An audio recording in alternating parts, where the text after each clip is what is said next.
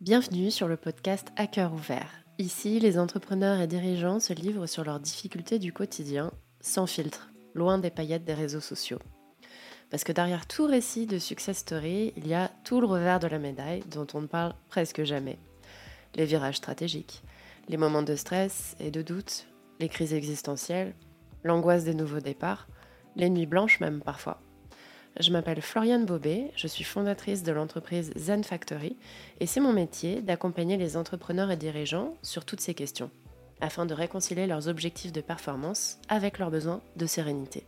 En parlant à cœur ouvert des différentes étapes qu'on est tous amenés à traverser en entreprenant, mon but, c'est avant tout de décomplexer tous ceux qui auraient l'impression d'être seuls à en baver, de réussir moins vite que les autres, et moins bien, Écouter d'autres entrepreneurs, ça permet aussi bien de se rassurer là-dessus que de trouver des éléments de réponse concrets en s'inspirant de leur parcours. Je vous souhaite une bonne écoute. Aujourd'hui, et pour inaugurer l'ouverture de ce podcast, je reçois Ulysse Lubin. Il est explorateur depuis deux ans, il cumule à l'heure actuelle plus de 100 000 abonnés sur ses différents réseaux sociaux des clics personnels, nouveau départ, quête de soi, détachement du jugement des autres. Euh, on va prendre le temps de discuter sur son parcours qui est vraiment singulier et qui résonnera probablement en vous sur beaucoup de points. Alors aujourd'hui, on accueille Ulysse que je vais laisser se présenter. Est-ce que tu peux nous expliquer un petit peu euh, ce que tu fais dans la vie? Salut Floriane, bah, merci pour l'invitation. Écoute, je suis en train de relever 100 challenges à travers le monde pour dépasser mes barrières mentales. Donc ça peut être d'aller euh, survivre une semaine dans la jungle au Costa Rica, de plonger à 35 mètres en apnée, de déchiffrer une stèle Maya au Mexique, de mémoriser 1000 décimales de pi ou plein de, petites choses comme ça. Et euh, ça fait deux ans que je, fais ça. Donc en deux ans, j'ai relevé 43 challenges dans 16 pays. Et en chemin, je documente je tout ce que j'apprends, toutes mes aventures sur YouTube, mon blog et les réseaux sociaux.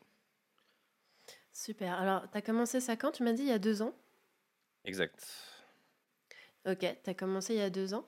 Et euh, qu'est-ce qui t'a amené à prendre cette décision-là, du coup? Parce que c'est assez particulier comme choix de vie, je trouve. Bah, si tu veux, moi, je cherche un, une quête interne un petit peu. En fait, le... moi, juste après mon, diplôme d'ingé, euh, j'ai pas travaillé tout de suite. J'ai monté une première boîte, une start-up. Et je pense que je l'ai fait pour de mauvaises raisons parce que j'étais dans une quête de statut, tu vois. Je voulais euh, avoir beaucoup d'argent, beaucoup d'employés, lever plein de fonds, euh, être le CEO de cette startup qu'à la classe, tu vois. Et euh, donc j'étais drivé par des motivations qui étaient externes.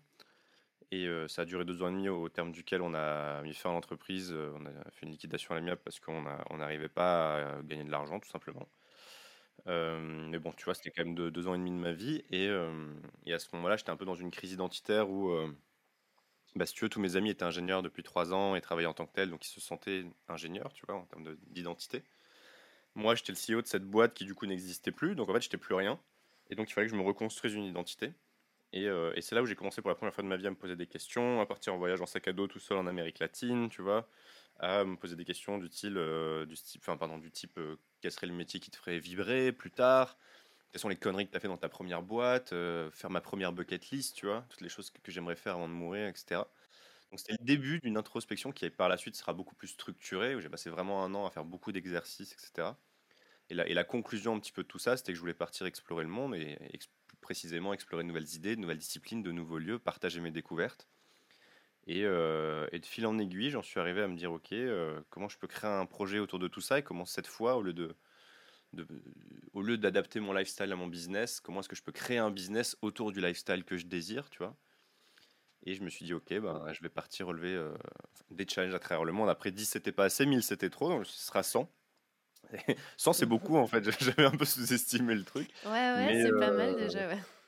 Mais c'est voilà et du coup c'est maintenant c'est une quête qui est plus interne. Je le fais pour apprendre à me connaître, je le fais pour explorer ma curiosité, je le fais pour dépasser mes barrières mentales. Et, euh, je suis beaucoup plus épanoui aujourd'hui, je suis beaucoup plus paisible dans ce que je fais. Et puis maintenant, j'ai de la chance aussi d'arriver à en vivre.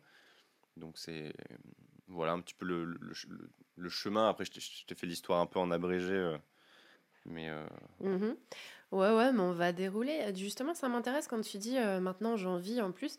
De l'extérieur, c'est pas évident de, voir comment tu peux vivre de ces différents challenges. Comment ça se passe en fait? Tu as, as, un business model assez particulier, j'imagine?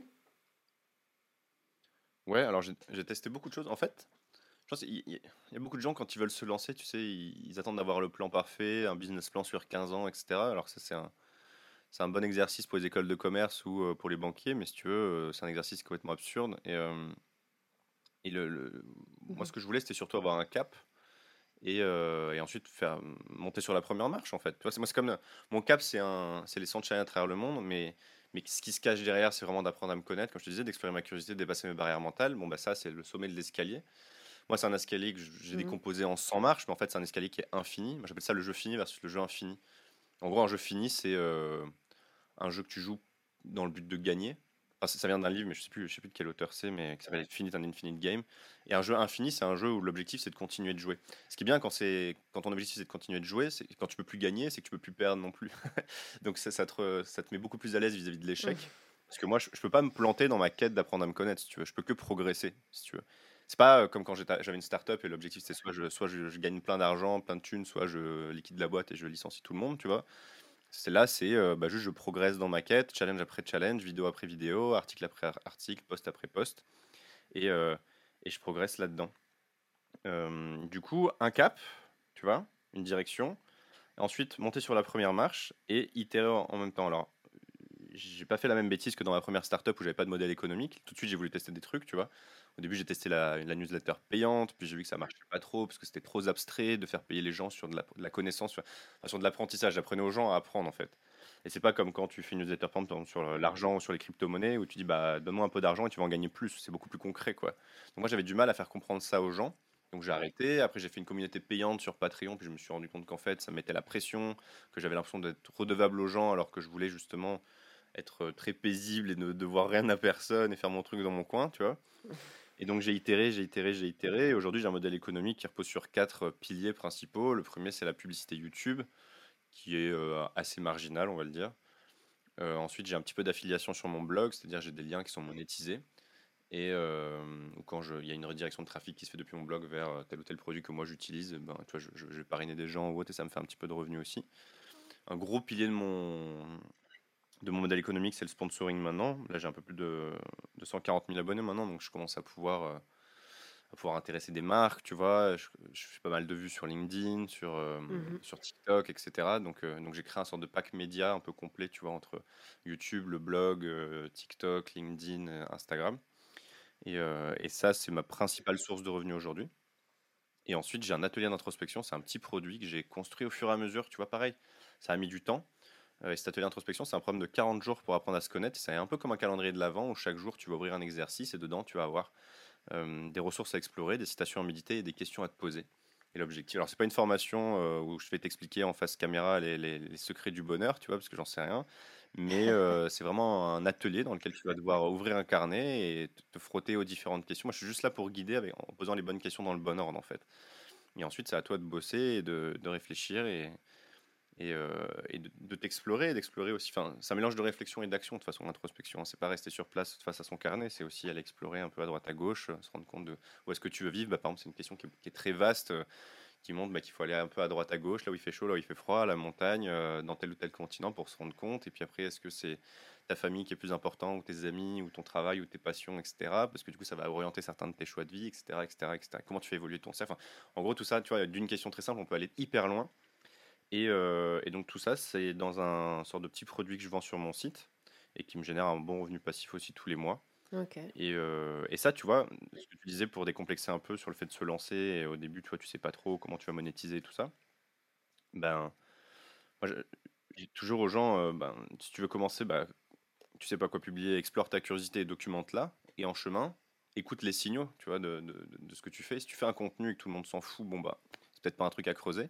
Mais si tu fais un truc et tu sens qu'il y a de la tension, tu sens qu'il y a, ça intéresse des gens, etc. Bah là, il y a peut-être quelque chose à creuser, quoi. Par exemple, pour l'atelier introspection, moi j'ai commencé au début, c'était mes potes qui venaient me voir et qui me disaient mais qu'est-ce qui s'est passé dans ta tête pour passer de CDI, euh, enfin ou de, de, de vie rangée, etc. à, Paris à euh, tu te barres, euh, relever 100 chaînes à travers le monde. Moi je leur parlais un peu d'introspection et ils me disaient ok ça m'intéresse et je faisais des Google Docs où, où je mettais des exos à chaque, euh, chacun de mes potes, tu vois. Donc euh, j'ai eu, je sais pas, à un moment donné sur mon drive j'avais une dizaine de Google Docs, enfin peut-être même 20 avec le c'est introspection tiré euh, nom du pote 1, introspection tiré nom du pote 2, etc. Et je leur mettais plein d'exos. Et à un moment donné, je me suis dit, OK, il se passe quelque chose. j'ai fini par écrire un PDF avec 30 pages, tu vois, d'exercices que moi j'avais fait et qui m'avaient tous servi. Dans un ordre à peu près logique. J'ai mis ça en téléchargement sur ma newsletter. J'ai vu que, bah, je sais pas, tu vois, sur la plupart des gens qui s'abonnent à ma newsletter, quasiment tout le monde allait choper ce truc-là. Donc ça a fait des centaines de gens qui s'y sont essayés, qui m'ont envoyé des messages en mode c'est trop bien. Et là, je me suis dit, ok, y a... là, ce sont des signaux qui sont forts, tu vois.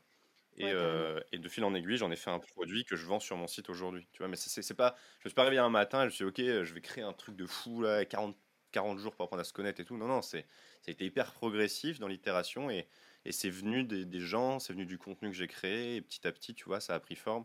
Et aujourd'hui, je suis fier de gagner de l'argent grâce à ça parce que je sais que ça a un impact important et quand les gens le font derrière, tu vois, ils partent, euh, parfois ils quittent un job qui les rendait malheureux, ils partent voyager, ils se lancent dans de nouvelles compétences, ils lancent des, chaînes YouTube, des trucs. Moi, je trouve ça fou, tu vois, je trouve ça trop bien. Ouais, c'est clair. de toute façon, l'introspection, euh, c'est la base d'une grosse prise de décision. Enfin, c'est un, gros pilier d'aide à la prise de décision, c'est sûr. Et euh, alors, du mmh. coup, je vais me permettre de revenir un tout petit peu en arrière parce que je trouve que ce qui t'a amené là, quand même, est très intéressant. c'est l'échec de ta première startup, un petit peu qui t'a amené là. Et, donc, ça m'intéresse forcément d'aller creuser vers ce qui t'a amené à, cette remise en question et, à un changement de vie aussi radical. Est-ce que tu peux nous expliquer un peu ce que faisait ta startup à l'époque Comment tu as décidé de la monter et, quelles difficultés tu as rencontrées à l'époque En fait, on faisait un sort de TripAdvisor des services numériques. Donc, tout le monde connaît, tu vois, Amazon, Airbnb, Tinder, Uber, etc. Bah, nous, on allait chercher les services un peu moins connus donc dans du B2C, donc qui s'adresse au grand public, et euh, donc des applications, etc. Et on les référençait selon des, catégories, tu vois, économie collaborative, euh, si, ça, là, etc., mobilité, logement et tout ça. Et on mhm. les testait, on avait des petits algorithmes qui allaient récupérer tous leurs avis aussi sur Google Play Store, l'App Store, Facebook, etc. et qui généraient un indice de confiance. On était une boîte qui était très SEO, tu vois, on se plaçait sur les mots-clés, euh, nom du produit, enfin nom du service plus avis. Quand les gens tapaient ça sur Google, nous on ressortait. Et euh, notre modèle économique était basé sur la redirection de trafic avec de l'affiliation. C'est un peu comme j'expliquais sur mon blog, mais en gros, euh, quand euh, quelqu'un arrivait sur découvrait un service sur notre, sur notre plateforme et qui derrière allait là-bas et qui l'achetait, nous on récupérait une commission. Mais vu que c'était que du B2C, parce que le B2B on trouvait ça pas stylé, enfin on trouvait ça pas stylé les services pour les entreprises, on voulait faire un truc pour le, pour le consommateur, tu vois, pour le grand public. Bah, en fait, euh, c'était des petits paniers, donc on touchait des tout petits volumes et il fallait faire un volume de redirection monumental pour faire vivre une équipe. Alors on avait levé des fonds, recruté et en gros on a tout fait à l'envers, c'est-à-dire qu'au lieu de, gagner de l'argent puis de recruter, pour, enfin passer à l'échelle, on, on, s'est mis à dépenser de l'argent alors qu'on n'en gagnait pas. Et à un moment donné, euh, bah, soit on levait de l'argent pour survivre, soit on préférait mourir. Quoi. On a préféré mourir. on a fait toutes les bêtises euh, possibles et imaginables, tu vois on a, on a passé notre temps à essayer de construire un produit parfait alors que le truc n'était pas ouf parce qu'on parlait pas suffisamment à nos clients déjà de base et, à, nos utilisateurs. Et euh, au lieu de se concentrer aussi sur la distribution, tu vois. Toutes les startups, les, enfin, la plupart des startups se plantent parce qu'ils n'arrivent pas à vendre et souvent parce que, un, leur produit n'est pas bon parce qu'ils n'ont pas suffisamment écouté leur marché, tu vois, et deux, parce qu'ils n'ont aucune distribution. Genre aujourd'hui, je fais beaucoup plus de visites sur mon profil LinkedIn chaque mois, tu vois, tout seul, juste avec le contenu que je crée, que de visites qu'on faisait sur notre plateforme, quoi. Ce qui est inquiétant. Ouais. Ouais, oh, bah, il y en a beaucoup, hein, des projets euh, qui aboutissent pas, mais c'est sûr qu'on parle tellement plus souvent des réussites fulgurantes et, beaucoup plus rarement de la quantité abyssale de projets euh, qui échouent en plein vol. Euh, c'est aussi pour ça, d'ailleurs, c'est le but de ce podcast, hein, de rappeler qu'il y a des choses qui marchent pas et c'est ok de passer à la suite, exactement euh, comme tu l'as fait. Moi, j'ai une question du coup, euh, au, moment où vous vous êtes rendu compte que vraiment ça marchait pas, qu'il allait falloir prendre une décision. Qu'est-ce qui s'est passé dans l'équipe? Est-ce que vous êtes tous mis d'accord assez rapidement là-dessus? En fait, non, on a traîné les pieds, je pense, pendant au moins six mois.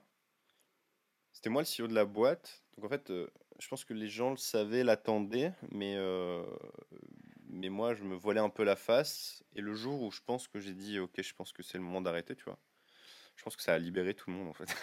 tout le monde est en mode, ok, enfin, quoi. D'accord. Ah ouais, t'as été le dernier à lâcher le morceau. ouais, je pense que j'étais parmi le dernier à lâcher le morceau, et, bah, parce que c'était, euh, ouais, j'étais parmi les plus investis aussi. Et, euh, et je pense que, ouais, après moi j'étais très convaincant pour faire croire que tout allait bien à tout le monde, tu vois. Mais, euh, mais quand on, s'est mis un peu face à la réalité, euh, on s'est rendu compte que le mur, en fait, il était beaucoup plus proche que ce qu'on imaginait. Et, et, du coup, la mort a été assez douce parce que tout le monde le savait, en fait, tu vois, au fond de lui, je pense. Et c'était pas une surprise. Et, ouais. et on était tous. D'ailleurs, je m'entends toujours très bien avec les associés que j'avais, tu vois. Enfin, la, cause numéro un d'échec des startups, c'est un problème entre les associés. Le numéro deux, c'est pas de produit de market fit. C'est-à-dire le, le, produit ne rencontre pas son marché.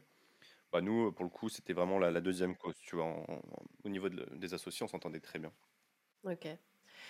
Et euh, alors, c'est intéressant, tu vois, que, que tu aies été le dernier, du coup, euh, à lâcher prise euh, sur, sur ce projet-là. Qu'est-ce que tu as ressenti au moment où tu t'es dit, OK, c'est terminé, vraiment, on arrête, on passe à autre chose, on met ce projet-là derrière nous? Bah, t'as un gros vide, quoi. Du jour au lendemain, tu bah, déjà, euh, tu es en prise avec euh, les avocats, les machins, tu vois, le comptable et tout. Mais euh, donc ça, c'est pas hyper fun comme phase. Mais après, ouais, tu, te dis, ben, tous les jours, tu te levais pour travailler sur un truc, et du jour au lendemain, tu te dis, bah, genre terminado. qu'est-ce que je fais quoi de mon temps? Qu'est-ce que je fais de mes journées? Qu'est-ce que je fais de mon identité? Tu vois aussi ce que je te disais, c'est comment est-ce que je me reconstruis une identité moi, ça va être comme ma vie, ça va être comme mon projet. et c'est là où, à ce moment-là, pour la première fois, j'ai repris du temps pour me poser les questions un peu fondamentales, plutôt que de dire, ok, je vais monter une startup énorme parce que c'est ce qu'on attendait de moi, ou c'est ce que je voyais sur les vidéos d'Oussama Hamar, etc., qu'il fallait être légendaire et que je croyais qu'il n'y avait que ça dans la vie, tu vois. Ben, j'ai commencé à regarder un peu à droite à gauche ce qu'on pouvait faire. Euh, j'ai commencé à vouloir revoyager plus. Euh, je suis parti voyager. J'ai un peu fui, tu vois, aussi avec ce voyage. J'ai un peu fui mes responsabilités, tu vois.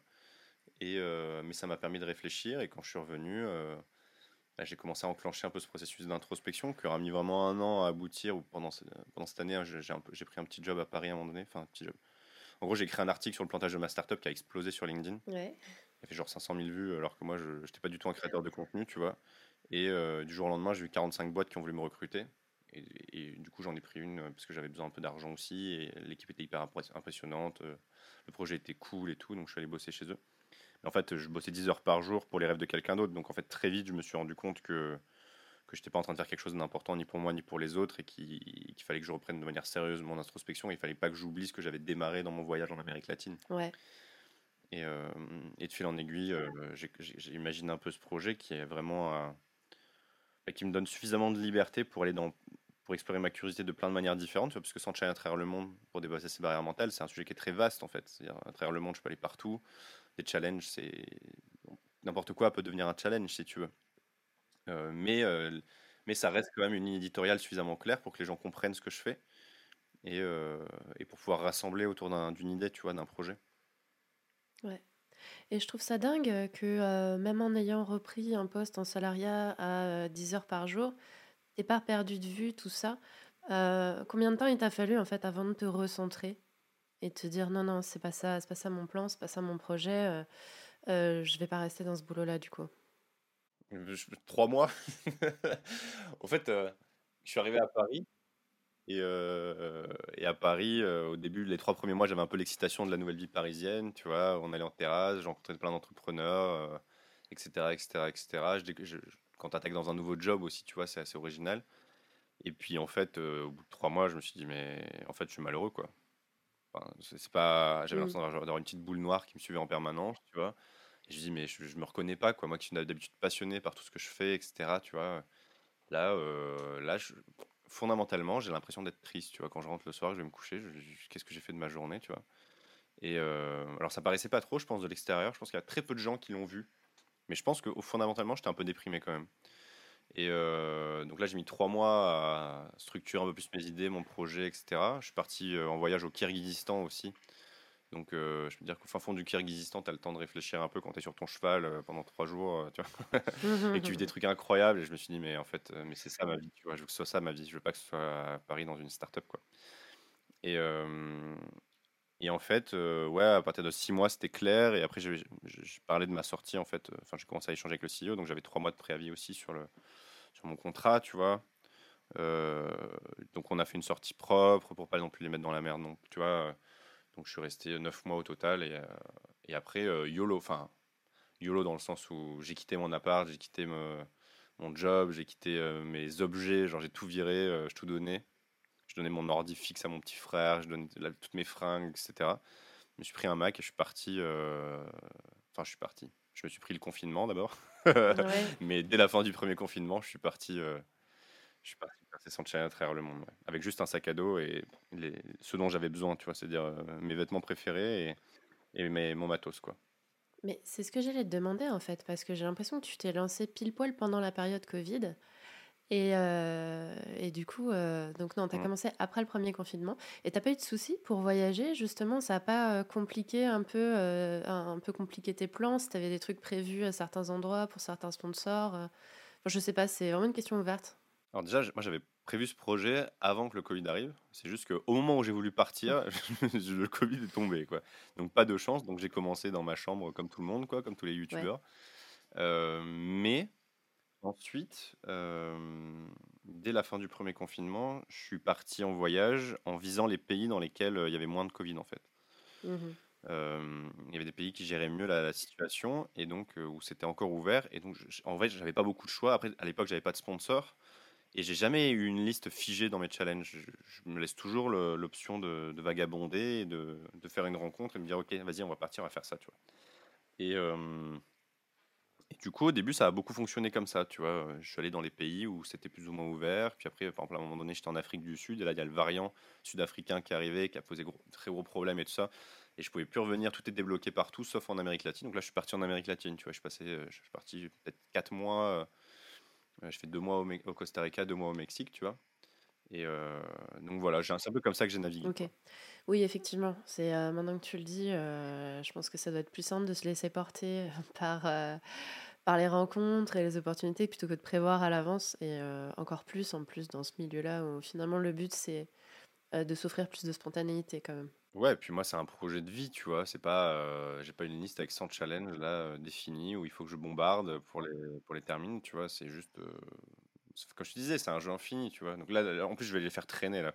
Plus le temps passe et plus les projets deviennent vraiment ambitieux. Ouais, Là, tu vois, le prochain, je vais traverser la Manche en paddle. Donc, c'est un truc où genre, j'ai une préparation physique, etc. ouais, j'ai vu. Et, euh, et du coup, euh, ça va progresser petit à petit vers des, vers des expéditions de plus en plus ambitieuses. euh, et en fait, peut-être qu'il me faudra, tu vois, j'ai mis deux ans pour faire 40 challenges. Peut-être que pour faire les 60 derniers, il m'en faudra euh, 10, 20 ans, tu vois. Je sais pas, mais un truc comme ça. Ah, en tous les cas, tu te vois vraiment euh, poursuivre, euh, c'est-à-dire ton objectif c'est les 100 challenges. Bah non, en fait, c'est presque un prétexte, les 100 challenges. Mon objectif, c'est de- d'explorer, tu Ouais. vois. C'est d'être un explorateur, quoi. C'est d'apprendre à me connaître, c'est d'explorer ma curiosité, dépasser mes barrières mentales et, et de partager tout ça en, en chemin, quoi. C'est ça que j'aime bien, en Mhm. fait. Moi, je veux être un explorateur, si tu veux. Après, euh, 100 challenges à travers le monde, c'est pratique parce que les gens retiennent, tu vois. Mhm. Euh, ça, fait une phrase qui sonne bien et en termes de personal branding, c'est utile, on va dire. Mais, euh, mais c'est presque un prétexte, c'est juste euh, une manière de, d'encapsuler le projet, quoi. Ouais, ouais, je vois, je vois très bien. Et euh, ouais, ouais. Et du coup, alors je réfléchissais à cet aspect identitaire dont, dont tu parlais au début, parce que c'est un peu une crise identitaire hein, qui t'a amené, qui t'a poussé vers cette quête, justement, puisque euh, quand, quand ça s'est mal passé dans ta startup, Ouais. tu l'as très mal vécu. Aujourd'hui, dans ta quête identitaire, comment tu te sens, justement? Et ben, comme un explorateur, c'est ce que j'avais envie de devenir et j'ai décidé de l'incarner, tu vois, au quotidien. Et, euh, et voilà, maintenant que les gens me disent c'est quoi ton métier, je suis explorateur. Je M'en fous, tu vois. j'ai décidé que je serais ça. Je vais pas parler de ton métier. Je vais pas parler de ton métier, je parlais de ton identité. Bah, ça en fait partie, tu vois. euh, En fait, oui, dans le sens où, en fait, mon identité, c'est ce que je fais au quotidien, tu vois. C'est mes actions qui définissent mon identité. Et ce que je fais, c'est que je relève 100 challenges à travers le monde et je documente ça. Et, euh, et parfois, bon, je, je suis avec mes amis, ma famille, etc. Mais, euh, mais c'est ce qui définit mon identité aujourd'hui, tu vois. Si je devais me définir en un mot, je dirais explorateur. Ok. Et euh, ça me va très bien. Je suis très heureux d'être, de, de- de me sentir comme ça. C'est ce que j'ai envie de devenir et c'est ce que j'ai envie de, de laisser derrière moi. Tu vois, j'ai envie d'explorer, d'écrire des livres, de raconter tout ça et de raconter ce que je découvre en, chemin, quoi. C'est ce qui me fait kiffer, moi, au quotidien. Ok. Et euh, alors, si, justement tu devais délier un peu cette partie explorateur de ton identité et que euh, tu devais un peu complexifier la définition autour de ton identité et, euh, et apporter un peu plus de réponses parmi toutes celles que tu as trouvées au cours de ta quête, finalement, quelle réponse tu as trouvé Quelle réponse tu as trouvé au cours de ta quête sur ton identité, au-delà de ce goût de l'exploration? Qu'est-ce que tu as appris sur toi? C'est une question qui est hyper dure. euh, sur mon identité au-delà de l'exploration, parce que c'est déjà pas mal. ouais, c'est déjà pas mal, c'est sûr. J'ai appris plein de choses. Déjà, j'ai appris à, me refaire confiance. Euh, j'ai beaucoup plus confiance en moi qu'avant. Euh, avant, j'avais une mauvaise confiance en moi. J'étais persuadé de ce que je faisais, etc. Maintenant, j'ai confiance en, qui je suis, tu vois. C'est plus tout à fait la même chose. Et, euh, et en ce que je peux faire, j'ai appris à accepter les différentes peurs, tu vois, la peur de l'échec, peur de manquer de compétences, peur du jugement des autres, peur de manquer d'argent. Euh, j'ai appris du coup à reconstruire de la confiance pour accepter ces différentes peurs et pour pouvoir les intégrer, pas les écarter, tu vois, mais pour avoir peur et y aller quand même. J'ai appris à me connaître, j'ai appris à savoir euh, ce que je voulais, avec qui je voulais m'entourer. J'ai beaucoup changé mon cercle, tu vois. Par 90% des gens avec qui je passe du temps, enfin, 90% du temps que je passe, c'est avec des gens que j'ai rencontrés dans les deux dernières années. Euh, et je me suis créé une sorte de tribu comme ça, de gens que je cherche à impressionner. Parce que de toute façon, tu peux jamais te soustraire à la validation sociale, mais tu peux choisir les gens que tu cherches à impressionner. C'est le nouveau paradigme d'aujourd'hui, tu vois, avec les réseaux sociaux, avec Internet, avec les moyens de transport. Donc je me suis créé une tribu de gens que j'aime beaucoup et, qui m'inspirent et qui me stimulent et qui m'apaisent euh, et, qui, me ressemblent aussi, tu vois. C'est-à-dire qu'ils sont à la fois entrepreneurs, créateurs de contenu, qui aiment voyager. Et euh, quoi d'autre? J'ai appris à. Je sais pas, après on pourrait parler d'amour, on pourrait parler plein de trucs, tu vois. c'est une, vaste question en fait. Euh, c'est vraiment la connaissance de soi, tu vois, au sens large, quoi. Tout à fait, ouais, tout à fait. Non, je voulais juste aller un peu plus loin, tu vois, dans, dans pour justement délier l'identité euh, de l'action. Parce que explorateur, euh, c'est une partie de toi. Et évidemment, ton identité est forcément infiniment plus complexe que ça. C'est tout le danger d'ailleurs euh, de, de, lier son identité à un métier, et c'est la raison pour laquelle ça a été aussi violent, toi, quand, quand ta startup s'est effondrée. On a tous tendance à trop lier notre identité à notre activité, à nos compétences, à ce qu'on fait alors qu'en fait, on est infiniment plus que ça. Tu vois et, euh, et, si demain, tu arrêtais euh, de voyager d'explorer le monde, tu serais toujours explorateur différemment. Et en tout cas, ça effacerait pas ton identité. Non, non, bien sûr, mais après, tu, tu la redéfinis en permanence, ton identité. C'est marrant parce que c'est le, le premier exercice de l'atelier d'introspection, c'est ça, c'est qui es-tu Et en fait, c'est apprendre à se présenter. Ouais. Tu sais, la plupart des gens, comme tu disais, se présentent par leur fonction. Je suis médecin, je suis avocat, je suis infirmière, je suis euh, ce que tu veux. Mmh et moi, je leur dis, OK, si on changeait le truc, et si on, on commençait par dire je fais ça pour ça, tu vois. Donc euh, tu, tu, définis plus par ton, ta fonction, mais par ce que tu fais et par la raison pour laquelle tu le fais. Exemple, je, quand je me présente à des gens, ils me disent qu'est-ce que tu fais dans la vie, tu vois, t'es qui, machin, je dis bah, quand tu me dis qu'est-ce que tu fais dans la vie, je dis je relève 100 channels à travers le monde pour dépasser mes barrières mentales, tu vois. Ouais. Euh, donc évidemment c'est qu'une partie de mon identité, mais c'est déjà beaucoup plus vaste que juste dire je suis ça, tu vois. Et, euh, et, c'est beaucoup, et ça, marche vachement bien, tu vois. Plutôt que de dire je suis éboueur, tu, vois, tu vas dire bah, je nettoie les villes, la ville de Paris, les rues de Paris pour les rendre plus agréables, tu vois. Ou, euh, ou si ou là. Tu vois, peu importe, je vais pas parler à la place des gens, mais, mais, euh, mais chacun a un peu sa, ses raisons dans lesquelles, pour lesquelles il, fait des choses. Et, et, c'est déjà une, première étape dans la connaissance de soi. C'est le numéro, c'est l'exercice 1, après il y en a 39 autres, donc qui permettent de justement construire plus largement ton identité, d'apprendre à te connaître. Mais, mais ouais, je suis d'accord avec toi pour le coup. C'est vrai qu'on se définit beaucoup trop par notre fonction. C'est un réflexe, et c'est normal, hein, parce que euh, c'est une des premières questions, en fait, euh, dans n'importe quelle rencontre, euh, qu'on soit en soirée. c'est... Il y a qu'en voyage à l'autre bout du monde, pour le coup, où j'ai observé qu'effectivement, on te pose des questions différentes pour te rencontrer. Ouais. Combien de temps t'es là ah, voilà, c'est ça. mais en soirée, et, et c'est pour ça, en fait, moi, que je fréquente de moins en moins les soirées où il y a des gens que je connais pas, parce que je suis devenue allergique à ce genre de small talk ah, tu fais quoi dans la vie? En fait, la plupart des gens s'en foutent, royalement en plus. C'est, euh, ils ont juste envie de jauger un petit peu tes centres d'intérêt, mais, euh, mais euh, en fait, enfin, c'est, c'est, hyper superficiel comme question, quoi. Moi, je pense que c'est même pas pour jauger tes centres d'intérêt, c'est juste pour t'attribuer une forme de statut, tu vois. Et te dire, ok, est-ce que ça vaut le coup de parler avec lui ou pas, tu vois? Ouais, carrément. Est-ce que son statut m'intéresse Complètement, ouais. C'est vraiment du statut de game, hein, la plupart du temps. Donc, d'ailleurs, moi, c'est marrant parce que moi, je suis c'est très difficile de me placer sur, le, sur une échelle sociale, vu que je sors complètement des modèles préconçus. Tu vois, c'est pas comme euh, si tu dis, euh, ben, euh, je suis aide-soignant ou infirmier ou médecin ou chirurgien, tu vois, ou quoi que ce soit, où tu vas attribuer différentes idées de statut à ça. C'est complètement débile d'ailleurs, mais bon, peu importe. et moi, quand je dis, bah voilà, je, je rêve sans le monde pour dépasser mes barrières mentales, les gens me disent, mais déjà, généralement, ils sont un peu surpris, tu vois. et ensuite, ils, me jaugent un peu, ils me posent des questions pour savoir euh, est-ce que je, suis un mec stylé ou est-ce que je suis un, un, mec au chômage qui voyage, tu vois, dans leur tête. Euh, déjà, ils me disent, mais c'est-à-dire, c'est quoi? Donc là, je donne quelques exemples de challenge. Déjà, ça commence à, à, euh, à poser le truc, tu vois. Ensuite, ils me disent, ah ouais, mais. donc ensuite, pour me juger, ils me demandent si je suis suivi, tu vois, beaucoup. Là, je vais dire, bah ok, euh, j'ai 140 000 abonnés, tu vois. Donc là, tout de suite, c'est beaucoup plus euh, de crédibilité que quand j'en avais 5 euh, 000, tu vois. Quand j'en avais que 5 000, on, vraiment, on pensait que j'étais un SDF en train de voyager, tu vois, avec une chaîne YouTube, quoi. Ou alors que je vivais sous les, sur les sous de papa-maman, ou que, tu vois, enfin, c'était vraiment ça, quoi. Et, et, maintenant, le fait que j'ai une grosse communauté et que j'arrive à en vivre et que machin, les gens, du coup, sont en mode. D'un coup, là, j'ai changé de statut, tu vois. Ouais, c'est fou. Ce qui est, terrible, alors qu'on devrait plutôt juger juste sur ce que j'ai fait, tu vois. Et pas sur. Euh, ça, c'est des externalités, tout ça, tu vois. Complètement. C'est intéressant d'une certaine manière, mais c'est pas. on ne devrait pas juger quelqu'un par, par, ses, par ses signes extérieurs, tu vois. Moi, d'ailleurs, j'avais fait un post comme ça où je disais. Euh, en gros, euh, il y a plus personne qui. Enfin, il y a très peu de gens qui, qui me qui m'impressionnent, tu vois. Je sais pas parce que tu es DG du 440, là, PDG du 440 que tu m'impressionnes, c'est pas parce que tu es CEO que tu m'impressionnes, c'est pas parce que tu euh, tu as un million d'euros sur ton compte en banque que tu m'impressionnes ou quoi, c'est parce que tu as une jolie voiture que tu m'impressionnes, c'est euh, qu'est-ce que tu as fait euh, dans ta vie pour être le meilleur de ta discipline, tu vois? Genre un magicien va, beaucoup plus m'impressionner qu'un consultant à la défense, tu vois.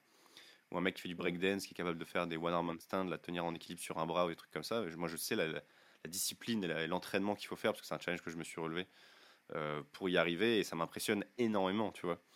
Euh, et du coup, j'ai complètement changé mon, mon, rapport au statut et à, qui m'impressionne. Euh, et je m'intéresse beaucoup plus à ce que les gens font, plus que ce, qu'ils montrent euh, par des signes extérieurs. Tu vois. Ouais, je suis, bah, je suis exactement pareil. C'est fou. Et, et, pour le coup, professionnellement, en plus, plus j'avance, y compris en business, parce que j'accompagne beaucoup de personnes, mais plus j'avance, moins je me laisse impressionner par, en particulier sur LinkedIn, hein, tout cet étalage de réussite qui est de plus en plus qui est de plus en plus bourré de paillettes en plus, hein, pour le coup.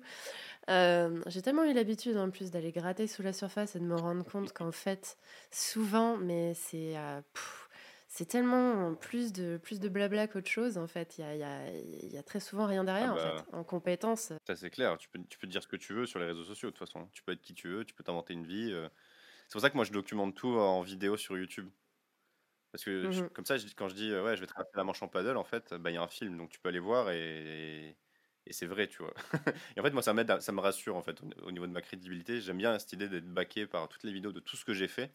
Comme ça, quand je parle de trucs, tu vois, là dans ce podcast, les gens pourraient me dire mais quoi? Il a plongé à 35 mètres en apnée, il a déchiffré une stèle Maya. Enfin, tu vois, j'aurais pu dire ça. Euh, ça a aucun poids, tu vois. Mais le fait qu'il y ait YouTube derrière et le fait que, que j'ai montré comment j'ai tout, comment c'est fait, que tout est documenté, ça donne du poids et de la crédibilité à ce que je fais. C'est pour ça que c'est très important le mouvement un peu building public, tu sais, le, quand tu construis en public ton business, quand tu construis en public ce que tu fais, parce que du coup tu gagnes la confiance des gens, surtout sur Internet où il y a eu beaucoup de business un peu sombre, tu vois, toute la formation en ligne, etc. Il y a beaucoup de gens qui ont fait du dropshipping, décidé là, et qui ont arnaqué un peu tout le monde. Et du coup, on a un peu moins confiance en ces infopreneurs. Mais quand tu construis en live tout ce que tu fais, tu vois, comme j'expliquais par exemple avec l'atelier d'introspection, avec toutes les différentes étapes, euh, je faisais des stories, je parlais aux gens sur Instagram, etc. Et quand je l'ai lancé, j'ai eu énormément de ventes, beaucoup trop. Enfin, par rapport à, tu vois, j'ai peut-être 10 euh, ou 20% de ma newsletter, de la base d'abonnés de, ma newsletter qui ont acheté l'atelier. Ce qui est énorme. Et en fait, les gens l'ont pas acheté pour, euh, parce que pour le produit, enfin si un peu, mais, mais c'est surtout parce qu'ils me faisaient confiance, parce que j'ai passé des, des, semaines, tu vois, des mois à construire le truc avec eux, quoi. Et, euh, et voilà, donc c'est hyper intéressant cette mouvance de, de montrer ce qu'on fait pendant qu'on le fait, comme ça après quand on essaie de tenir des discours un peu de, de succès, de réussite ou quoi, bah, les gens savent par quoi on est passé et tout est documenté, tu vois. Et ça, j'appelle ça la posture de l'explorateur aussi. Tu montes vraiment au fur et à mesure que tu expérimentes, tu montres. Et c'est pas juste une fois que tu as réussi que tu te mets dans la posture de l'expert et tu dis voilà ce qu'il faut faire.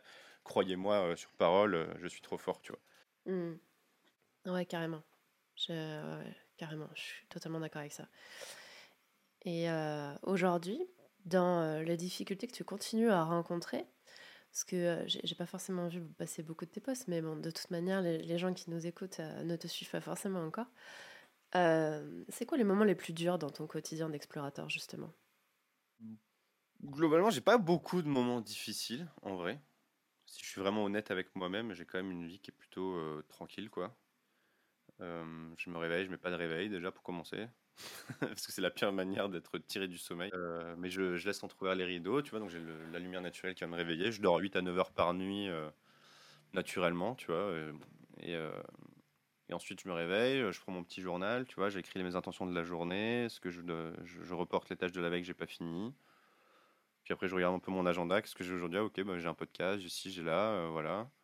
Et puis après, une fois que ça s'est fait, et quand j'ai du temps, je vais travailler un peu sur des trucs de fond ou autre, ou alors je vais aller m'entraîner pour le challenge en cours. Et après, euh, moi, c'est une vie qui me correspond tout à fait, qui, qui, me plaît. Je partage mes idées, tu vois, je regarde, je lis les commentaires, etc. Après, il y a des moments où, euh, vu que je voyage souvent, je ressens quand même de la solitude, ça, ça m'arrive souvent. Ça peut être difficile. Euh, mais comme je te dis, je travaille beaucoup à la, création d'une tribu positive, de gens qui m'inspirent, qui m'apaisent et qui me ressemblent. Et, euh, aujourd'hui, même quand je suis tout seul au bout du monde, tu vois, je peux me faire un appel d'une heure avec quelqu'un de ma tribu et ça va me rebooster, ça va me faire du bien. Après, j'ai aussi les interactions que j'ai avec les gens sur les réseaux sociaux, etc. Alors, évidemment, ça ne vient pas contrer la solitude, mais mais voilà, et après, il y, a, aussi être seul et la solitude, c'est deux choses différentes. Je connais plein de gens qui se sentent profondément seuls euh, alors dans, un groupe, tu vois. C'est pas parce que tu es entouré que tu te sens pas seul, quoi. Euh, mais moi, ça, peut m'arriver de le ressentir certaines fois. Ça, je pense, c'est l'aspect un peu dur de ce que je fais. Quand je m'entraîne, tu vois, là, j'étais en train de m'entraîner à faire du paddle tous les jours entre 10 et, et 20 km chaque jour. Donc, je faisais entre 2 et 4 heures de paddle par jour, tout seul, dans un petit village en sud de la France, parce que c'est là où il y avait un centre test de mon partenaire, tu vois. Euh, et, tout le matin, je me levais, j'allais m'entraîner, etc. Donc là, il y a un moment donné, au bout de 10 jours à t'entraîner, tu vois, bon, bah, tu te sens, tu es content de remonter un peu à Paris, voir des amis, euh, et euh, tu vas avoir un peu des interactions, quoi. Surtout que j'avais, j'avais cuté tout, je faisais aucun, aucun interview, aucun appel et tout, j'étais genre 100% concentré sur mon, sur mon entraînement, tu vois. Donc c'est, c'est par phase, en fait. Mais de toute façon, il y a toujours des moments difficiles, hein, mais tu vois, là, en en, parlant, j'ai pas énormément de choses qui me viennent, euh, et c'est plutôt bon signe. Mais après, dans le quotidien, évidemment, il y, a plein de moments où je vais être saoulé, etc. Mais, euh, mais ça, comme tout le monde, en fait. C'est juste que j'essaie de me construire une vie qui est la plus paisible possible pour réduire ça et pour, que ça ne me pèse pas, tu vois, le soir quand je vais me coucher. C'est-à-dire le lendemain, c'est déjà oublié, quoi. Et, euh, et, moi, je pense, enfin, je suis très convaincu sur cette idée que la, la paix intérieure, c'est le nouveau succès, tu vois. C'est-à-dire comment tu peux te construire une vie qui est plus paisible et et euh, tu vois, si c'est difficile de se réveiller un matin et de se dire, OK, aujourd'hui, je vais être plus heureux parce que c'est comme le sport, tu vois, sur le, c'est sur le long terme tu vas voir les résultats. Par contre, tu peux te réveiller un, matin et dire, OK, je vais être euh, plus paisible parce que tu vas euh, quitter un job stressant, tu vas sortir des gens toxiques de ta vie, tu vas méditer 30 minutes, tu vas poser ton téléphone et tu vas lire pendant une heure, ou tu vas aller marcher, tu vas aller randonner, tu vois, tu vas aller faire un peu de sport, etc. Et, et ça, ça m'a créé une forme de paix intérieure qui est sacrée chez moi, tu vois. Par exemple, mon téléphone est en silencieux systématiquement. Il sonne jamais. Parce qu'on ne me sonne pas. Ça me rend fou qu'on me sonne, tu vois. Euh, donc, euh, je réponds jamais. Euh, et si jamais je, je, dois parler à un ami, tu vois, on s'écrit ou quoi, et je lui dis, vas-y, t'es dispo là, ok, vas-y, viens, on s'appelle. et parce qu'on surestime en fait l'importance qu'on donne aux choses. Il n'y a rien au monde qui justifie que je dois être disponible instantanément, tu vois. Ouais, complètement. Quasiment. Éventuellement des enfants, mais j'en ai pas. Donc, non, tu vois. donc voilà, il n'y a rien qui justifie ça. Et, et donc c'est hyper important pour moi cette paix intérieure, ce qui fait que du coup je, ressens quand même assez peu de moments difficiles dans mon quotidien parce que je, suis assez apaisé. Et ce qui est bien d'ailleurs quand on est apaisé, c'est que quand on, est, on se sent vraiment en paix et qu'on se met à faire des choses qu'on aime, on a souvent un sentiment de bonheur, tu vois. On, on, est heureux dans ce qu'on fait, quoi. Ouais, je suis bien d'accord. Je te rejoins complètement sur l'importance de la paix intérieure, qui est un critère infiniment mieux mesurable que le bonheur, en fait, qui est très propre à chacun. Il y a eu beaucoup, beaucoup de définitions du bonheur. Euh, au cours des, différents millénaires d'ailleurs. En philosophie, c'est un sujet qu'on n'arrive toujours pas à comprendre après euh, des, des, millénaires ouais, à se pencher sur la question, alors que la paix intérieure, finalement, c'est quelque chose de beaucoup plus tangible. Euh, ce, ce, silence. Ouais. Euh, ouais, je, je suis totalement d'accord. En tout cas, c'est très positif que tu aies autant de mal à trouver des choses difficiles de ton quotidien. C'est euh, ouais, ça, ça, ça dit beaucoup de choses sur l'équilibre justement que tu as réussi à te construire. Euh, mais je vais quand même te poser des questions parce que avant d'en arriver à cette paix intérieure, j'ai l'impression que tu as dépassé aussi beaucoup de choses. Euh, et c'est intéressant pour les gens qui nous écoutent de voir justement au cours de ta quête tu parlais tout à l'heure de nombreuses peurs que tu as dépassées. Tu disais qu'aujourd'hui, tu avais confiance en toi. Tu disais qu'aujourd'hui, tu n'avais plus peur du jugement des autres aussi, par exemple. Et Dieu sait que tu as eu beaucoup de haters au cours de ta quête.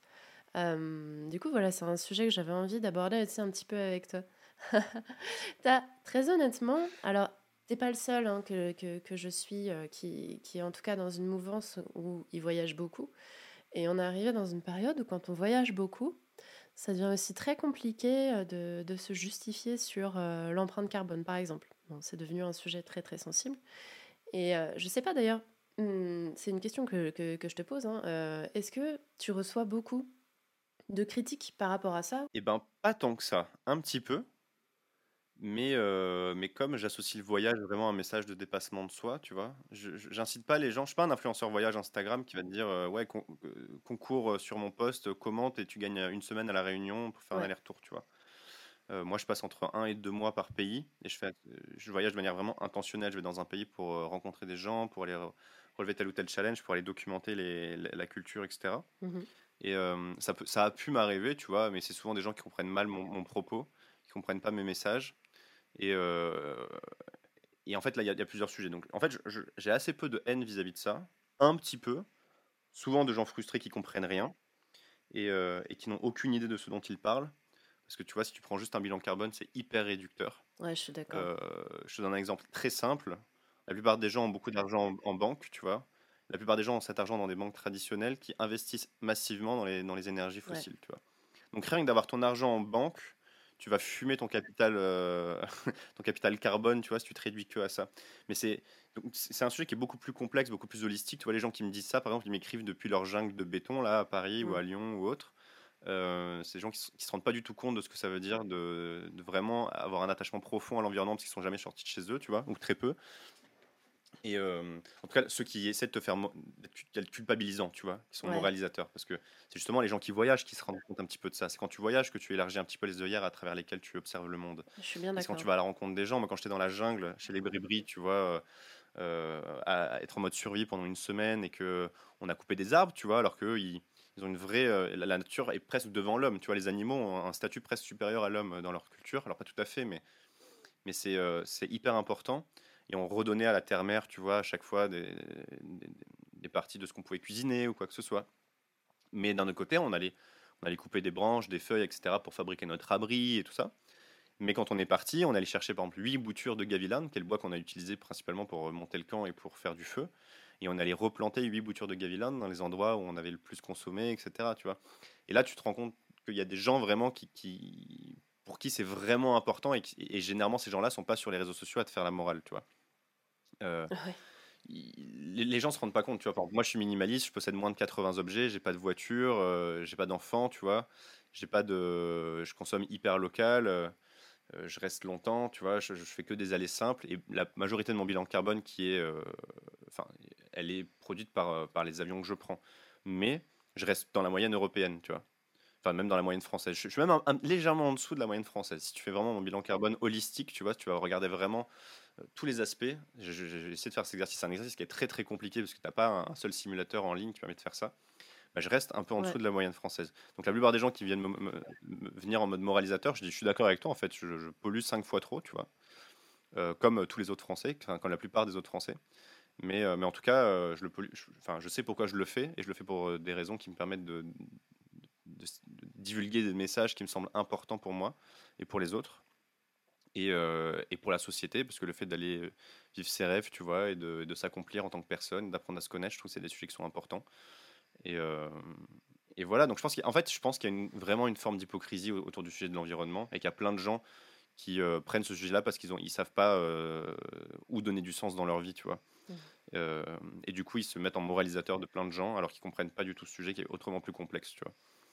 Ouais, ça me, ça me fait beaucoup de bien. Je, je suis un peu énervé sur le sujet, mais. Mais en fait, j'avais besoin, et je, savais que tu étais la bonne personne à qui en parler. Euh, parce qu'effectivement, je ressens beaucoup de frustration aussi en ce moment par rapport à ça. Et, euh, et je vois beaucoup, moi pour le coup, alors c'était pas dirigé contre toi, mais j'ai vu quelqu'un se faire pas mal insulter sur son style de vie. Euh, il s'est mangé vraiment énormément de reproches avec des commentaires très très moralisateurs. Et en fait, pour moi, c'est tout sauf écologiste de se comporter comme ça, parce que l'écologie, c'est la science de l'habitat. Donc dans l'habitat, il y a le rapport à son propre corps, il y a le rapport à soi et il y a le rapport à l'autre aussi, à l'humain, qui fait partie de l'environnement. Donc c'est pas écolo en fait pour moi d'aller insulter les gens, d'aller leur faire la morale en permanence sur leurs choix. Et, euh, ça me faisait du bien d'aborder avec ça. Donc j'avais, je, voulais vérifier ce petit point-là, effectivement, pour voir un peu euh, ton approche, ce que tu répondais aux gens. Euh, et du coup, donc c'est, c'est sûr. C'est trop bien ta phrase là, je suis en train c'est quoi? C'est quelle phrase? L'écologie, c'est la science de l'habitat, c'est trop trop bien. Bah oui, l'écologie, ouais, ouais, éco, ouais, ouais, mais c'est l'étymologie du mot. En fait, on, a réduit ça petit à petit au climat, d'une part, et, à l'empreinte carbone, du coup, euh, d'autre part. Et en fait, c'est ultra réducteur parce qu'on vit dans un écosystème. En fait, dans l'écosystème, il y a euh, l'humain, il y a les autres animaux, et il y a effectivement l'environnement physique, euh, y, y, compris l'environnement matériel, du coup. Mais tout ça est un tout holistique euh, et, c'est certainement pas en se criant dessus les uns sur les autres, en cherchant où l'autre a fauté, euh, que euh, qu'on va céder. Ni en s'auto-flagellant d'ailleurs, parce qu'il y a beaucoup de personnes qui s'auto-flagellent aussi. C'est pas beaucoup mieux quelque part. Mais voilà, c'est un sujet que, que, que j'avais envie d'aborder avec toi, ouais, pour le coup. je pense, en fait, c'est il faut déjà se décomplexer un petit peu là-dessus et. Et après, ça dépend, tu vois, il y, a des, il y a plein de digital nomades qui enchaînent les destinations, qui, vont profiter des, des, endroits où c'est moins cher pour faire ci, pour faire ça, etc. Et même moi, ça m'arrive, tu vois. Peut-être en septembre, je vais faire peut-être un co-living à Bali avec des amis, tu vois, parce que je serai en, en Asie pendant 4 mois à cette période. Et, euh, mais pour autant, euh, je ne fais pas non plus l'apologie de ce lifestyle-là, tu vois. Mmh. Et, euh, et ouais, comme tu as raison, c'est un sujet qui est autrement plus complexe que ça. Et, la question de la responsabilité individuelle, il faut qu'elle s'inscrive aussi dans une question de responsabilité collective, de responsabilité politique, de enfin, tu, tu, vois, c'est tellement plus complexe. Totalement. Euh, et c'est même pas qu'un bilan carbone, c'est euh, qu'est-ce que tu fais de ta vie. Enfin, c'est c'est un gros sujet mmh. et euh, c'est un sujet intéressant. Et ce qui est marrant, c'est que la plupart des gens qui viennent me critiquer, généralement, ils, ils connaissent moins, enfin beaucoup moins de choses que, que moi, parce que justement, je n'ai pas envie de me faire défoncer sur ce sujet, donc je me suis beaucoup renseigné, tu vois. Mais mais enfin, bref, c'est. Ouais, ouais, ouais, mais c'est sûr. Et puis c'est un sujet dangereux en ce moment, même pas à prendre avec des pincettes, parce qu'on a un peu l'impression que quoi qu'on dise, on peut se faire allumer la tronche. Je pense qu'il faut faire effectivement très attention à ce qu'on dit. Moi, je me sens profondément écolo depuis que j'ai 18 ans. Est-ce que je fais tout parfaitement? Non, ça, c'est certain. Il y a probablement plein de choses que j'aimerais améliorer, mais le fait en fait d'être tout le temps renvoyé à ce que je fais mal, honnêtement, c'est pas ce qui me motive le plus en fait, loin de là. Donc, euh, voilà. Mais en plus, ça, ça vient jouer contre, les, contre leur, leur, propre bataille, parce que quand tu, quand tu vas euh, critiquer les gens là-dessus, en fait, tu vas créer un clivage. Et donc, tu vas créer deux fronts, tu vois, de gens qui vont s'affronter, pour ou contre, tu vois, et on va te mettre pour, et toi, du coup, tu vas le prendre mal, et parce que tu vas être attaqué dans ton ego, etc.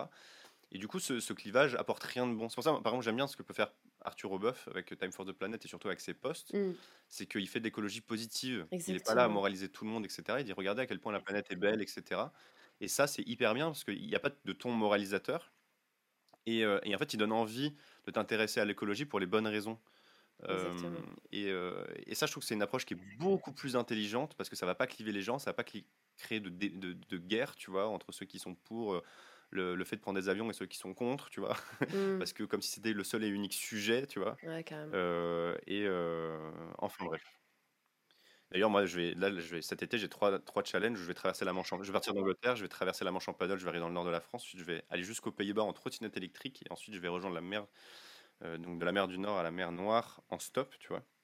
Mm. Et, et en fait, juste pour montrer qu'il y a d'autres manières de voyager, et qu'est-ce que ça veut dire que le voyage intentionnel? Mais c'est, mais c'est même pas tant, tu vois, de dire j'ai pas pris l'avion, quoi. C'est juste de dire voilà toutes les manières qu'on pourrait faire de voyager, et, voyager, c'est pas que se déplacer, tu vois. Enfin voilà, bref. Parenthèse fermée. c'est vrai. Bah, du coup, on aura pas mal d'avis sur ce sujet, mais en fait, sujet hyper important parce que quelque part, l'éco-anxiété générale est en train de créer un stress euh, euh, qui, je pense, est totalement contre-productif. Alors que pour moi, il faut qu'il y, ait- il faut qu'il y ait encore des gens comme toi, justement, qui explorent, que ça fait partie de, de la richesse de notre habitat, de créer de la rencontre aussi, d'aller à la rencontre des peuples. Euh, si on arrête de se renco- enfin, si on arrête de voyager, on arrête de se rencontrer concrètement. Si on arrête de se rencontrer, on, a- on arrête euh, de s'enrichir intellectuellement euh, de, de cette diversité et de cette mixité culturelle. Et, euh, et je pense qu'on va à côté, on, on risque de passer à côté des, des plus belles beautés du monde, en fait, si on, si on va par là. Donc, donc ouais, c'est, ça fait partie pour moi Ah des, points que je voulais aborder avec toi. Et, et je suis soulagée quelque part que tu reçoives pas trop de critiques comme ça. Parce que euh, ça serait dommage. Ça serait, je sais que d'autres en reçoivent, ce serait dommage. euh, euh, et j'espère que ça va continuer, en tout cas que les gens continueront à être bienveillants en- envers toi au maximum, envers ta quête et euh, envers euh, ce que tu véhicules comme message. Ouais, bah écoute, j'espère aussi. hein. Ça m'arrive aussi, hein, des fois, un peu, mais, mais assez peu, globalement. Par rapport à la visibilité que j'ai, assez peu. Ok. Alors, je voudrais conclure notre échange par euh, une question un peu plus euh, intime qui, du coup, va vraiment toucher à l'ego. Tu, tu disais tout à l'heure, euh, je m'entoure que de gens que j'ai envie d'impressionner et je sais pourquoi j'ai envie de les impressionner. Euh, au fond de Ouais. toi, qu'est-ce que tu rêves que ces gens-là disent de toi quand tu n'es pas là? Bah, des bonnes choses. Ah oui, je sais, mais c'est très vaste ça. en, fait, il y a plusieurs choses. C'est, comme je disais, tu peux pas te soustraire à la validation sociale. Mm. Donc, tu vas toujours chercher à impressionner quelqu'un. Ouais. Euh, Par contre, tu peux choisir qui. Euh, et moi, ce que ça veut dire, c'est que si, par exemple, quelqu'un m'insulte sur les réseaux sociaux ou vient me critiquer une vidéo ou quoi, très franchement, maintenant, j'ai appris à gérer ça, tu vois. Je m'en fous. Mais je m'en fous. euh, c'est Ouais. chaud à quel point je m'en fous, quoi. Euh, à l'inverse, quand on vient me faire quelque chose de positif, c'est cool, mais aujourd'hui, j'ai suffisamment de visibilité et je reçois beaucoup, beaucoup de love, tu vois, tous les jours, et c'est c'est incroyable, tu vois. Euh, par contre, si une personne de mon cercle proche que j'ai choisi va venir va me dire là, tu vois, t'as déconné sur tel, tel poste, ou telle idée, ou tel truc, etc., là, ça va vraiment beaucoup plus profondément me toucher, et je vais, beaucoup, je vais faire beaucoup plus attention à ce que cette personne va, va me dire, tu vois, parce que je l'ai choisi. Euh, Mhm. Et à l'inverse aussi, euh, c'est-à-dire quand quelqu'un me dit ouais ce projet il est trop bien, ce poste il est trop bien, etc. De mon cercle proche, ça va encore plus me toucher. Euh, donc c'est plutôt dans ce sens-là, tu vois, où je te disais, euh, je, je cherchais à les impressionner. Mhm. Je- je- leur avis m'apporte beaucoup plus que le- la, vie, la vie des autres, quoi. Euh, après, quand je suis pas là, bah, j'espère que je sais pas. euh, En fait, ma tribu est positive, donc je sais qu'ils disent des choses bien quand je suis pas là. On s'est choisi pour, tu vois. euh, C'est pas, euh, c'est pas, des amis, tu vois, qui sont juste arrivés là par hasard parce qu'on s'est croisés euh, dans le lycée ou à, la, à la danse ou au karaté, tu vois. Mhm. C'est vraiment et on est devenus potes, mais en fait, il y a des rivalités, etc. On s'est vraiment tous réunis autour d'un, enfin, autour de valeurs communes et parce qu'on veut tous se driver vers le haut et parce que tu vois, c'est hyper bienveillant et Non, c'est beau. Et en fait, j'ai même jamais pensé à ça, tu vois, de, à ce qu'ils est-ce qu'ils disent des choses mal quand je suis Ah, c'est ah ouais, non, non, tu ouais, c'est pas c'est pas le sens de ma question en fait. C'était plutôt dans le sens euh, quel serait le plus beau compliment qu'on pourrait faire de toi quand t'es pas là, ou qu'on pourrait te faire à toi Que quand que j'écris bien. Moi, ça me fait toujours euh, rougir. Ah ouais? Que tu écris bien? En fait, j'ambitionne de devenir vraiment un écrivain et, et, de, et de ra- de raconter mes récits d'aventure, etc. Tu vois, je suis très inspiré par Mike Horn ou par, Syl- par Sylvain Tesson, etc. Et euh, là, j'ai un premier projet de livre qui arrivera en 2023. Et euh, généralement, mhm. le compliment qui me fait le plus plaisir, c'est pas euh, t'as de beaux yeux ou quoi, c'est plutôt j'aime bien te lire, tu vois. Et ça, ça me fait vraiment plaisir. Et, et bah là, je discutais avec Thibaut la dernière fois, il me disait c'est dommage que tu fasses pas du ghostwriting sur LinkedIn parce que t'éc- t'écris trop bien et tu serais trop fort, etc. Et ça, c'est le genre de, con- de contenu, tu- enfin de, de, de compliment qui m'a vraiment fait plaisir, tu vois. Euh, voilà. C'est- beau ça. Pour l'instant, pour l'instant, tu fais du podcast pour euh, faire écouter euh, ta belle voix grave. Et c'est une autre manière de, Ah, de- de hein. montrer, de montrer tes talents. Mais effectivement, ouais, les talents d'écriture renvoient aussi quand même à ta, à, à ta quête d'exploration, parce que là, c'est une exploration de la langue française. Et, euh, et qui sait, peut-être qu'un jour, on te verra sortir un roman, ou quelque chose dans le genre. ça. Ouais. Bah déjà, c'est- même plus que sûr, à moins que je meure avant, mais je vais écrire déjà un premier livre en 2023 et il y en aura d'autres qui vont arriver. euh, en fait, je veux faire des grandes expéditions à chaque fois, peut-être une par an ou toutes les, toutes les deux ans, Ouais. et, euh, et écrire un livre systématiquement en mode récit d'aventure dessus. J'ai écrit un truc il n'y a pas longtemps. Attends, je, je- je parcours mon journal là, où j'ai ré- j'ai réalisé un truc. En fait, je me suis posé la question souvent de pourquoi est-ce que j'aimais autant écrire. Ouais. Euh, parce que j'écris au moins une, une à deux heures par jour, tu vois. Mhm. Et je regardais un truc sur les grands explorateurs de ce monde euh, sur YouTube. Je trouve pas. C'est terrible. Bon, bah, c'est pas grave. Si ça me revient, je te dirai. Ok, très bien. Bah écoute, en tout cas, euh, j'ai hâte de lire. T'as, t'as déjà euh, publié? Euh, non, après, j'ai mon blog pour l'instant où je documente un peu au quotidien. C'est-à-dire, j'ai déjà écrit près de 50 articles euh, sur mon blog. Donc, c'est en termes de volume de mots, c'est peut-être, je sais pas, euh, l'équivalent de, je sais pas moi, de 5 ou 6 euh, romans, tu vois. Et, euh, et ouais, c'est un peu ma, ma forme d'entraînement, etc. Euh, et puis j'écris au quotidien aussi sur LinkedIn, et puis j'écris les scripts de toutes mes vidéos, et puis voilà. Puis là, j'ai plusieurs éditeurs qui sont intéressés pour le premier livre. Et, euh, et voilà. Oh, j'ai retrouvé! Incroyable! En même temps que je parlais, j'ai cherché, j'ai retrouvé. En fait, je regardais un, un documentaire sur euh, une expédition en Arctique au début du XXe siècle. C'est quand les, les Danois, ils ont essayé de prouver que euh, il n'y avait pas de, rivière là, qui séparait le Groenland en deux, parce que le- les États-Unis voulaient euh, le Groenland pour eux. Donc il y a des explorateurs qui sont allés repousser, qui sont allés explorer tout le Groenland pour montrer que non, et que du coup ça appartenait au Danemark, etc. Et en fait, quand ils reviennent, euh, ils, ils ont failli être abandonnés, etc. Et il y a un mec qui dit, il dit cette phrase, il dit, quelle est la priorité numéro un pour un explorateur? Lorsqu'il voyage en contrée inconnue pour découvrir de nouvelles parties du globe, c'est de s'assurer que les archives de ses découvertes sont ramenées à bon port, avec ou sans lui. Sinon, tout, a- tout aura été en vain, le sang, la sueur et les larmes n'auront servi à rien. Et je trouve ça très beau. Et, euh, et c'est- et je pense que ça fait partie de l'identité de l'explorateur d'écrire et de documenter et de raconter ce qu'il a vu, et, et parce qu'il a été là où peu de gens ont été, tu vois. Ouais. J'adore Ouais, ouvrir et fermer des parenthèses. Non, mais c'est beau, effectivement. Et euh, ouais, il y a ce plaisir, effectivement, d'avoir vu ce que d'autres n'ont pas vu et, et- et ce plaisir dans la transmission, j'imagine aussi. Ouais, et puis c'est, tu vois, là, c'est, nous maintenant, on a les réseaux sociaux, donc c'est facile de, de partager, mais à l'époque, tu vois, quand tu faisais Mm. une expédition comme ça, bah si euh, après deux ans euh, au Groenland, tu meurs, tu vois, et ben euh, personne n'est là pour ramener ce que tu as, ce que tu découvert, quoi. Donc c'est pour ça que c'était très important de, de sécuriser les écrits, de les faire passer, etc. Et euh, c'est pour ça que tous les grands explorateurs ont écrit plein de choses, tu vois, ils- dans des carnets, les, les Magellan, les, euh, les euh, Marco Polo, euh, Christophe Colomb, etc. Super. Et euh, pour toi, ce serait quoi le challenge le plus, le plus fou et, euh, et le plus génial que tu pourrais faire? Euh, aller sur la Lune. Parce Ah, que euh, je l'ai en ligne de mire tous les soirs. Je la regarde, ouais. tu vois, elle me mhm. regarde. Je vois qu'on se regarde un peu, qu'on se séduit.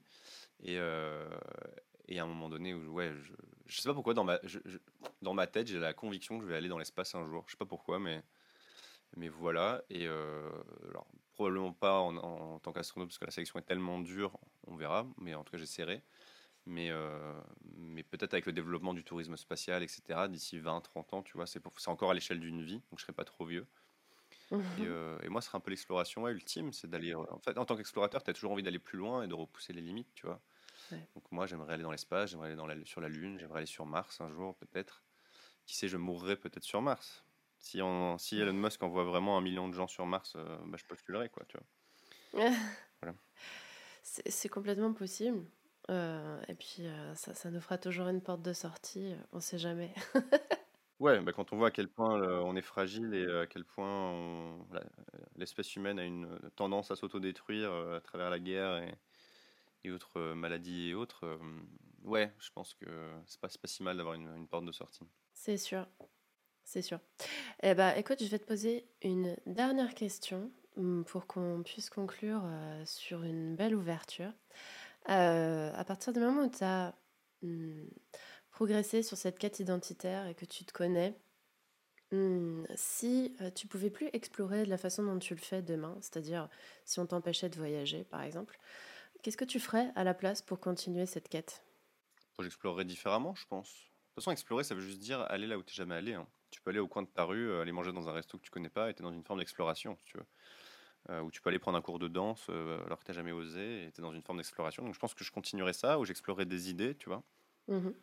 Euh, où j'écris peut-être j'écrirai des articles ou des livres sur des sujets qui m'intéressent et que je continuerai d'explorer ma curiosité. C'est... De façon, c'est un sujet qui est tellement vaste, tu vois, euh, je m'adapterai, quoi. Génial. Eh ben, écoute, euh, c'est typiquement le genre de réponse que je trouve très intéressante, montrer que de toute façon, on s'adapte toujours. Euh, quand justement on a développé cette capacité d'exploration et qu'on a cette curiosité, en fait, rien ne nous arrête vraiment finalement. On s'adapte à n'importe quel contexte. Ouais, carrément. Bah, c'est le, le propre du sapiens, hein, et c'est encore plus le propre de l'explorateur, parce que t'as beau te préparer, un bon explorateur, c'est justement quelqu'un qui sait vraiment s'adapter à toutes les situations. Parce que tu es toujours dans une emprise à l'imprévu, à, à l'incertitude. Et finalement, tu te réinventes un peu tout le temps, tu t'adaptes un petit peu tout le temps, et c'est aussi la quête de la connaissance de soi. Et, enfin, en vrai, tous, tous, ces sujets sont liés. En fait, tous les sujets dont on a parlé, ils mmh. sont liés à, cette idée d'itération, d'apprendre à se connaître petit à petit et de, de s'adapter, quoi. Super. Bah, écoute, euh, je pense que finalement, chaque entrepreneur devrait euh, penser comme un explorateur parce que finalement, entreprendre, c'est quand même beaucoup passer son temps à explorer, à se remettre en question justement et à découvrir, à être en permanence dans un contexte un peu différent. Donc, euh, je pense qu'on va conclure là-dessus en disant que finalement, quelque part, on est un peu tous des explorateurs à notre échelle. Et, euh, et euh, je trouve que ton échelle, c'est une très très belle échelle d'exploration pour nous transmettre tout un tas de beaux messages. c'est gentil. En tout cas, ça fait un peu décomplexé de se dire qu'on est tous un peu des explorateurs. Et, et, euh, moi, il y, a une phrase que j'aime bien, une question que j'aime bien, c'est c'était quand la dernière fois que vous avez fait quelque chose pour la première fois? Et je pense que ça fait une bonne conclusion au podcast. Ouais, j'aime beaucoup. Yes. J'aime beaucoup. Je vais laisser cette question ouverte pour les personnes qui nous écoutent. Et, euh, et, du coup, je te remercie beaucoup d'avoir participé à cet échange. C'était vraiment un échange euh, passionnant. Euh, j'ai hâte de voir la suite de tes aventures parce que tu t'attaques à des très gros challenges. Celui de la Manche, je le trouve très impressionnant, traverser la Manche en paddle. Et alors, on n'est pas encore à l'étape d'aller sur la Lune, mais j'ai hâte de voir encore ce que tu feras après la Manche. Je n'hésiterai pas à suivre tes aventures en tout cas. Allez suivre la chaîne d'ailleurs d'Ulysse, la chaîne bah, YouTube est, euh, est géniale. Euh, tu peux redonner le nom pour que les gens soient sûrs vraiment de te trouver? Ouais, bah c'est Ulysse Lubin un peu partout, donc sur tous les réseaux sociaux, sur YouTube, mhm. sur euh, même mon blog ulysselubin.com, mhm. sur Instagram, TikTok, LinkedIn. Voilà, c'est tout partout le même nom. Lubin, L-U-B-I-N. Et merci pour l'invitation. Ok. Parfait. Ouais. Eh ben écoute, euh, euh, on se dit à bientôt pour euh, de nouvelles aventures et, et en tout cas j'ai hâte effectivement de continuer à te suivre.